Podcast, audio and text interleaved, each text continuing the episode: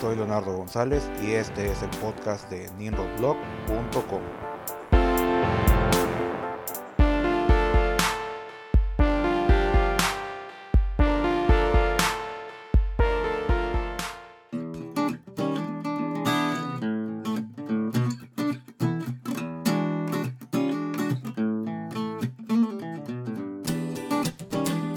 Bienvenidos al episodio número 15 del podcast de Ninrod Blog. El día de hoy hablaremos sobre la Geek Economy, mejor conocida en México como los empleos que generan las plataformas digitales, las cuales cada día emplean a más personas y la crisis económica provocada por la pandemia solo hará que más personas estén dispuestas a trabajar de esta manera. Por lo tanto, ha llegado el momento de regular la manera en que las plataformas digitales contratan a sus trabajadores. La crisis económica causada por el coronavirus ya se ha llevado más de un millón de empleos formales y más de 12 millones de empleos informales. Mientras nos debatimos si es el momento adecuado de reabrir o no la economía, poco a poco nos está quedando claro que muchas cosas no volverán a ser iguales, por lo menos no en los primeros meses o años, ya que muchas personas seguirán teniendo miedo de realizar muchas actividades, o éstas se realizarán con muchas más precauciones y por consiguiente involucrando al menor personal posible, debido al riesgo de nuevos brotes, lo que cambiará radicalmente el cómo se desempeñan muchas actividades que requieren de proximidad entre personas o de grandes congregaciones de trabajadores.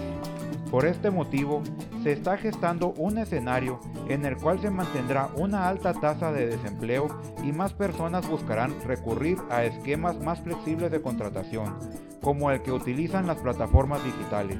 las cuales han transformado a su plantilla laboral en trabajadores independientes, cuyas condiciones laborales han sido descritas por la Organización Internacional del Trabajo como jornaleros digitales.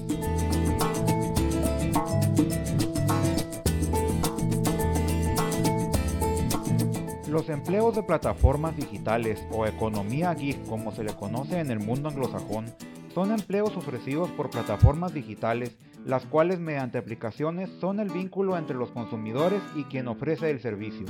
y las personas que ofrecen sus servicios lo hacen como trabajadores independientes. El ejemplo más común son los conductores de plataformas de transporte de personas como Uber, Didi, Cabify o Lyft, servicios de repartos de alimentos como Uber Eats, Didi Foods, Rappi y muchas otras empresas, cuya característica es que su operación casi total mediante aplicaciones digitales y en nuestro país o en las ciudades donde operan solo cuentan con unas cuantas oficinas administrativas y más del 90% de su personal no está contratado por la compañía, sino que prestan sus servicios de forma independiente y por lo tanto estos trabajadores carecen de prestaciones de seguridad social y ahorro para el retiro, a pesar de que la mayoría de estos desempeñan jornadas completas de trabajo. En el caso de México, el problema que representa la operación de estas empresas se limita casi exclusivamente en la confrontación con los sindicatos de taxistas de cada ciudad. Pero en el caso de otros países, esta práctica se ha extendido a muchas otras actividades, como consultas médicas, psicológicas, legales, escritores de periódicos o revistas, servicios de reparación y mantenimiento del hogar, servicios de marketing, servicios de relaciones públicas, servicios de consultoría, programación, desarrollo de sitios web, cursos y educación, reparto de mercancías y fletes y muchas otras actividades, por lo que en países como Estados Unidos este esquema de contratación ya integra a una parte importante de su fuerza laboral. Entonces, ¿por qué la gig economy puede ser un problema?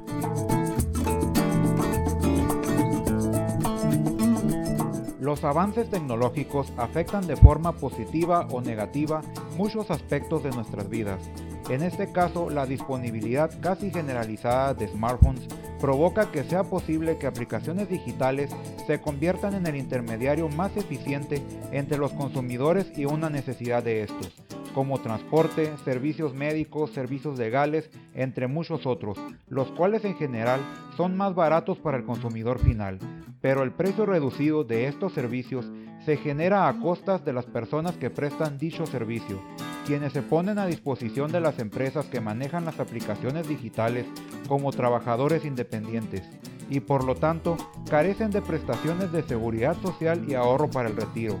además de que están expuestos a cambios sin previo aviso en las condiciones tanto de remuneración como de la manera en la que las aplicaciones les asignan el trabajo.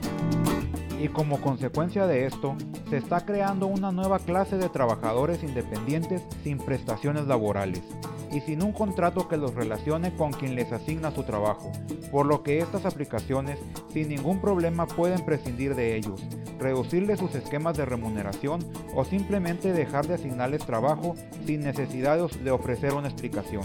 Todo esto a cambio de una flexibilidad de estos trabajadores para trabajar para más de una compañía o para laborar el tiempo o en los horarios que el trabajador decida.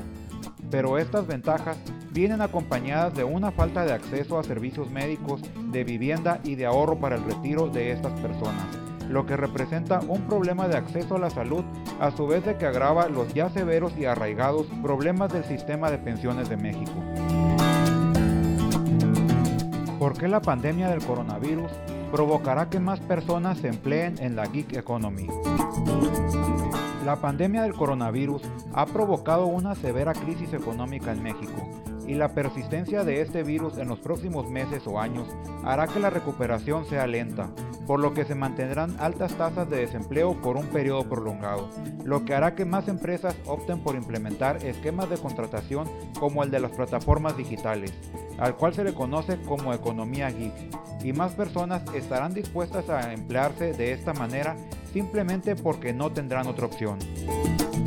Por ejemplo, en el caso de Estados Unidos, ha sido un hecho bastante comentado el cómo Amazon está reemplazando a empresas de paquetería como FedEx, UPS o DHL por su sistema propio de paquetería, en los trayectos cortos de los centros de distribución a las direcciones de los consumidores, lo que se le conoce como la última milla. Pero los conductores de este servicio de paquetería, que está siendo implementado por Amazon, son contratados mediante el esquema de la economía geek,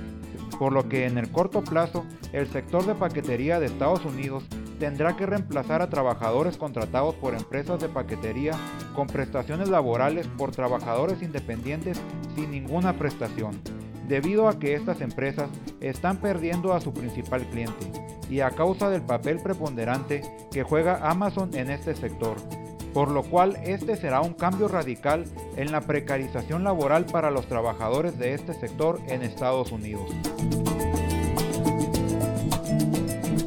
Ahora tomemos en consideración que este ejemplo está sucediendo en estos momentos en un país con leyes laborales modernas y con entes reguladores que cumplen con su función, pero el peso del tamaño de una empresa como Amazon se está imponiendo a las leyes y reguladores de Estados Unidos,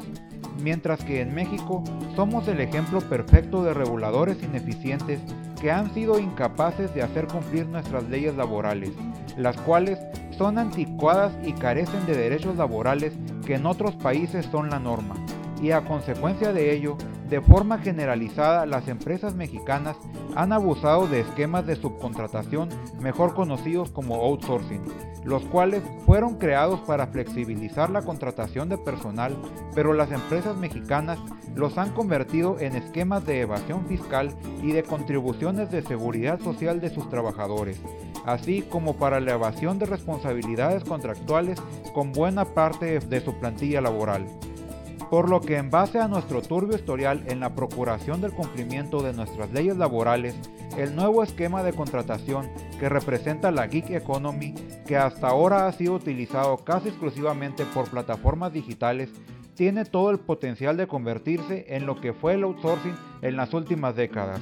sobre todo en estos momentos en que es solo cuestión de tiempo para que el Congreso apruebe nuevas leyes que limiten fuertemente al outsourcing y otros esquemas de subcontratación, lo que obligará a las empresas que hoy abusan de la subcontratación a buscar otras opciones de reducir sus costos laborales. Además de que las condiciones adversas que todos estamos viviendo en estos momentos obligará a todas las empresas de nuestro país a buscar maneras de reducir sus costos y de esta manera garantizar un poco más su supervivencia, por lo que todas las empresas que por la característica de sus actividades o por la naturaleza de sus servicios que proporcionan puedan implementar esquemas de contratación en la economía geek lo harán, o por lo menos lo intentarán. En conclusión, la realidad es que la clasificación de este tipo de trabajadores es solamente una parte del problema, ya que la flexibilidad con la que estos trabajadores son contratados y le prestan sus servicios a las plataformas digitales es lo que ha permitido que éstas se hayan expandido a los ritmos tan acelerados como lo han hecho. Y a final de cuentas, los servicios que estas empresas proporcionan son demandados por los consumidores, quienes han sido los principales beneficiarios de la llegada de estas aplicaciones digitales, quienes han venido a revolucionar los sectores en los que operan, como el transporte público, el reparto de alimentos y el acceso a servicios de consultoría a precios accesibles. Por lo que nuestras autoridades deben de tener cuidado a la hora de crear las leyes y lineamientos en que estas actividades serán reguladas ya que como lo he venido exponiendo a lo largo de este podcast, el defender las condiciones laborales de los trabajadores de estas empresas es una necesidad cada vez más urgente, pero la regulación que se cree debe ser con el objetivo de resolver el problema laboral al mismo tiempo en que permite la operación de estas empresas y que se mantengan los servicios que estas empresas ofrecen, ya que una regulación muy estricta encarecerá dichos servicios y la popularidad que algunas de estas empresas se han ganado puede provocar que una regulación demasiado restrictiva desencadene el malestar de la población, como está sucediendo en Baja California con la reacción de la población a la creación de impuestos estatales a estas plataformas.